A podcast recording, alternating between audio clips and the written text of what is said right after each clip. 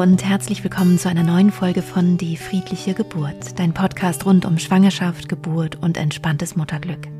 Mein Name ist Christine Graf, ich bin Mama von drei Kindern und ich bereite Frauen und Paare positiv auf ihre Geburten vor.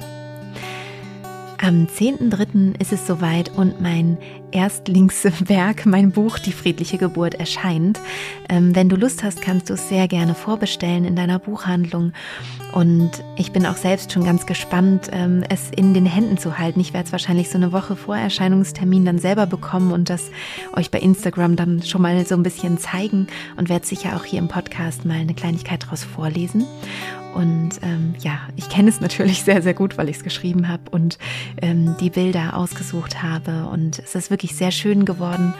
Und ich glaube, dass ja sowohl für Kursteilnehmerinnen ähm, als auch Hebammen, als auch Podcasthörerinnen ähm, was dabei ist. Also auch für die Geburtsbegleitung ähm, gibt es äh, Kapitel.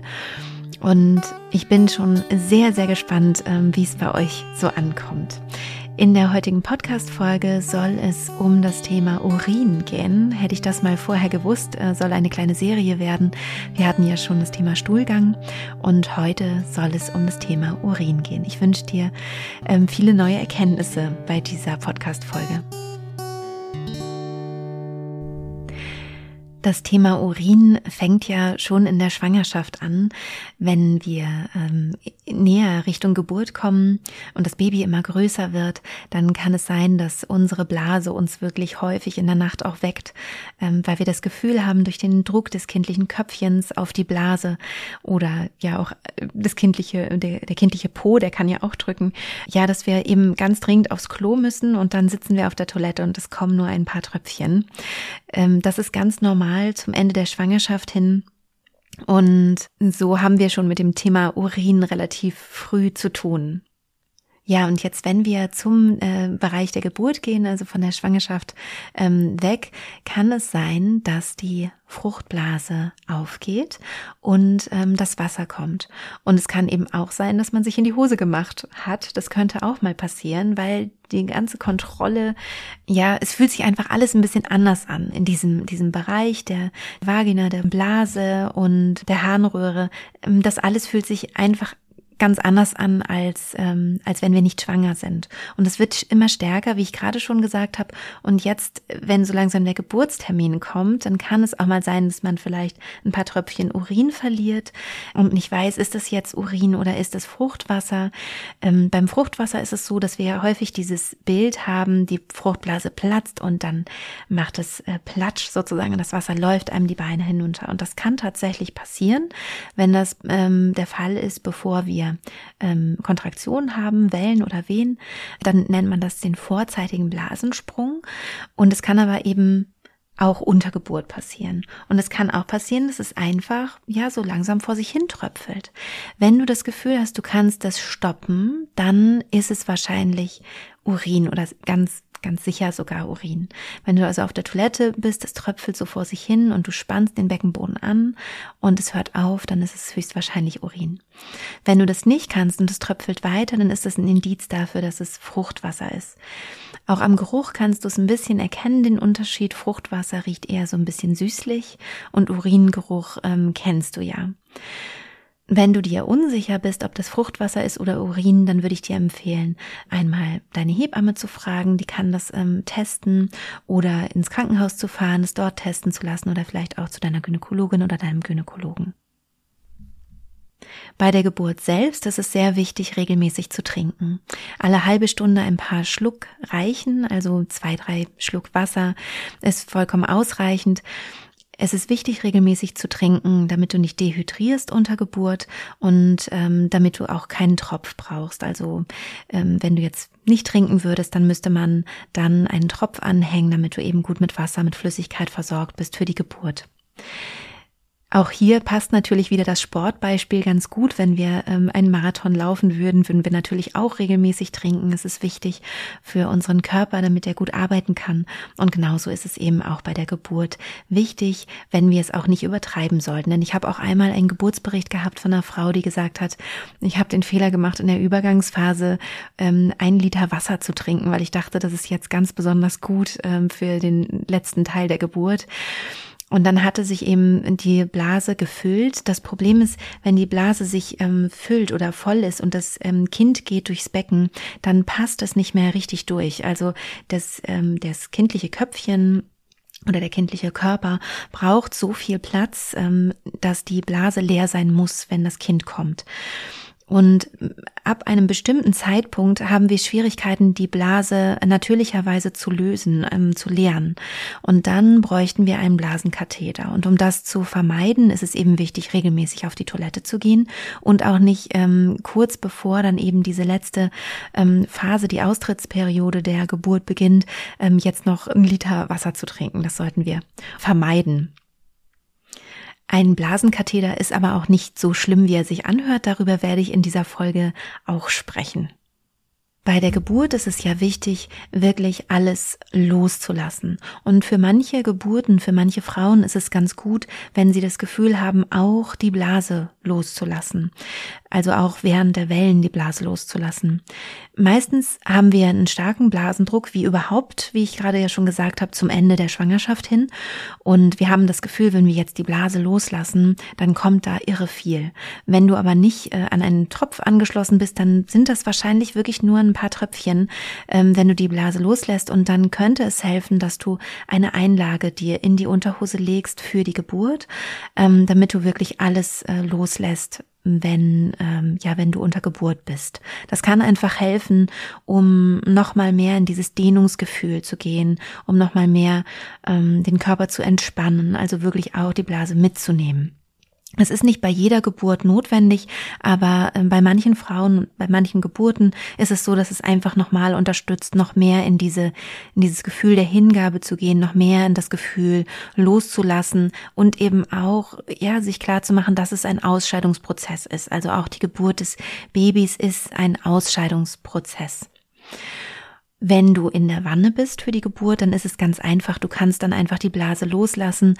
Und ähm, da wir wissen, es kommen nur ein paar Tröpfchen, ist es auch überhaupt gar nicht schlimm. Du musst auch nicht Angst haben, dass irgendwie dein Baby dann ähm, in verunreinigtem Wasser wäre oder so.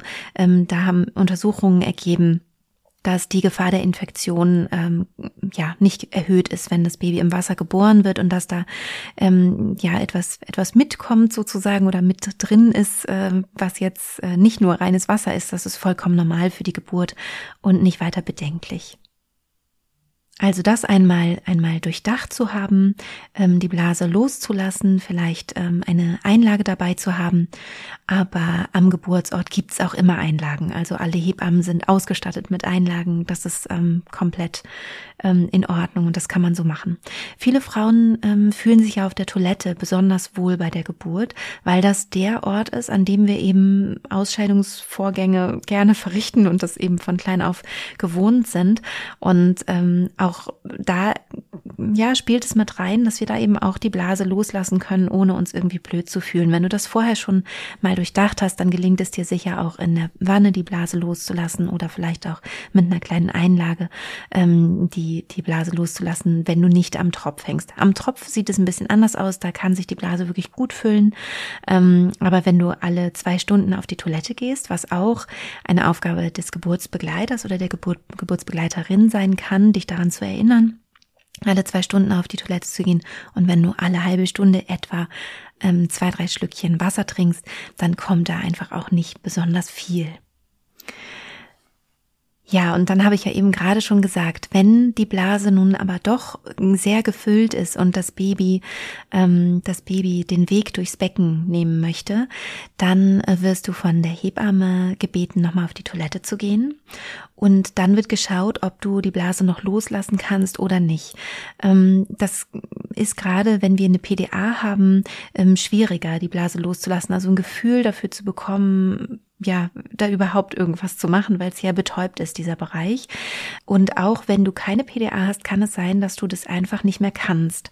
In diesem Fall würde dir ein Katheter gelegt werden. Also in beiden Fällen, sowohl wenn du eine PDA hättest oder auch wenn du keine hättest, aber die Blase jetzt leer sein muss für die Geburt, würde dir ein Katheter gelegt werden. Und genau darüber möchte ich jetzt sprechen, auch um dir da ein bisschen die Angst zu nehmen. Beim Katheterlegen ist es so, dass du auf dem Rücken liegst, auf dem ähm, Kreissaalbett zum Beispiel, und der Katheter wird normalerweise von der Hebamme gelegt. Da sollst du dich dann entspannen und ähm, es wird ein kleines Schläuchlein eingeführt in, den, in die Harnröhre. Ähm, wenn du eine PDA hast, merkst du davon in der Regel gar nichts. Und auch wenn du keine PDA hast, sollte das nicht schmerzhaft sein, sondern ähm, alle Frauen, mit denen ich, also von denen ich bisher gehört habe, dass sie einen Katheter hatten, egal ob mit PDA oder ohne, haben alle gesagt, das ist überhaupt nicht schlimm. Also es hört sich schlimm an, aber es ist wohl wirklich nicht schlimm. Ich selber hatte noch nie einen Katheter, aber ähm, ja, da soll man sich oder braucht man sich wohl keine Sorgen machen. Da wird also ein, ein Schläuchlein ein paar Zentimeter eingeführt und irgendwann läuft einfach das Wasser. Und zwar ähm, in der Regel in so eine Schale. Und das klingt, als wärst du auf der Toilette. Wenn du jetzt nur ab und zu ein paar Schlückchen Wasser getrunken hast, dann ist es wahrscheinlich nicht so viel, was da kommt. Wenn du aber am Tropf bist, weil du zum Beispiel eine PDA bekommst, da ist es ganz normal, dass du mit einer Flüssigkeit ähm, versorgt bist, mit einer Elektrolytlösung. Und ähm, da ist es so, dass wirklich viel Wasser, viel Urin kommen kann. Das heißt, ähm, aus dem kleinen Schläuchlein ähm, ja, sprudelt das Wasser sozusagen in diese Schale und das klingt, als würdest du auf die Toilette gehen und ziemlich dringend müssen. Und es kann auch sehr lange dauern, bis das Wasser ähm, vollständig ähm, ja raus ist. Das heißt, im Vorfeld ist es vielleicht sinnvoll, ähm, dich mit deiner Begleitperson zu besprechen, ob du möchtest, dass dein Partner, deine Partnerin zum Beispiel dabei wäre, falls du einen Katheter bekommst, oder ob dir vielleicht ja angenehmer ist, dass ähm, dein Partner, deine Partnerin vielleicht vor der Tür wartet. Einfach nur, weil es ist, als würdest du direkt vor deinem, äh, vor deiner Begleitung pinkeln. Und zwar mit äh, breit gespreizten Beinen auf dem Rücken liegend. Also es ist eine, eine ungewöhnliche Situation. Für die Hebamme überhaupt nicht ungewöhnlich, sondern komplett normal, Teil des Alltags, überhaupt nicht irgendwie schambehaftet oder irgendwas. Nur in eurer Beziehung müsstest du einfach mal gucken, geht ihr sowieso ähm, voreinander auf die Toilette und ist das überhaupt nicht schambehaftet oder so, dann könnt ihr das total, dann kann dein Partner, deine Partnerin total gerne auch einfach im Raum bleiben. Es ist überhaupt nicht schlimm, das ist einfach was, was ihr vielleicht untereinander vorher mal besprechen könnt. Wie möchtest du im Fall des Katheters ähm, dass dann gehandelt wird und dann weiß deine Begleitung auch Bescheid und kann sich dementsprechend verhalten.